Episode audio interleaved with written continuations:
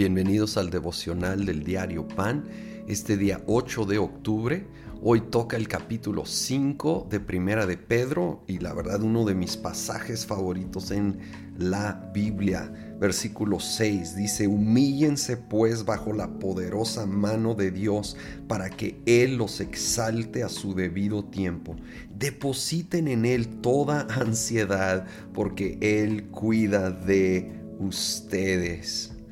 Oh, me sigue ministrando este pasaje eh, hasta el día de hoy.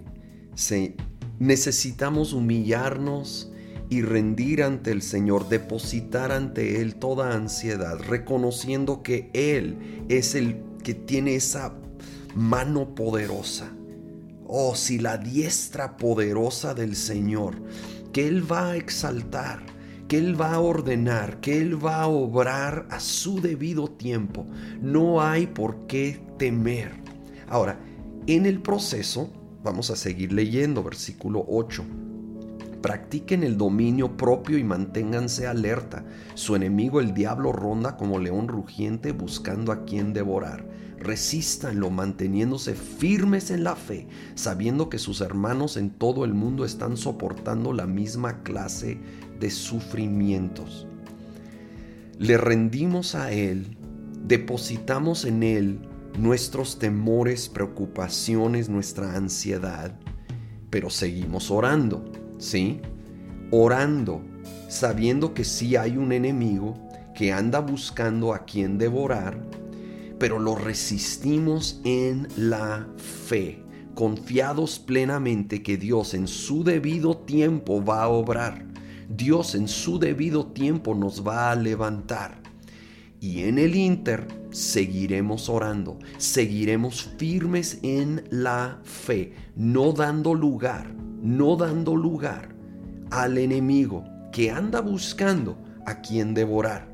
Y tal vez es una enseñanza conocida, lo compara a un león buscando a quien devorar. Y los leones en lo natural buscan si, hay una manada de animales, buscan al que se queda atrás, al que se queda solo. Y sobre esa presa atacan. No te quedes aislado, no te quedes solo. Tal vez estás desanimado, tal vez estás lastimado. Ese es otro que, que el león busca atacar. Si tú te quedas, aun si has sufrido una gran injusticia, una gran ofensa, pero mi amigo, si tú te quedas en esa posición de lastimado y te vas aislando, eres presa fácil para el enemigo para devorarte. Es hora de llevar esa ofensa a la cruz y soltarla, perdonar, unirte con otros creyentes, es ser parte del cuerpo para juntos, juntos estar firmes en la fe. Por eso nos habla de sabiendo que sus hermanos en todo el mundo están soportando la misma clase de sufrimientos. No debemos de enfrentarlo a solas, debemos de estar conectados con otros y buscar ser de mutuo apoyo, levantarnos el uno al otro en oración. Y luego el versículo 10 dice, y después de que ustedes hayan sufrido un poco de tiempo, ánimo es un poco de tiempo, Dios mismo, el Dios de toda gracia que los llamó a su gloria eterna en Cristo, los restaurará y los hará fuertes, firmes y estables. A Él sea el poder por los siglos de los siglos. Amén.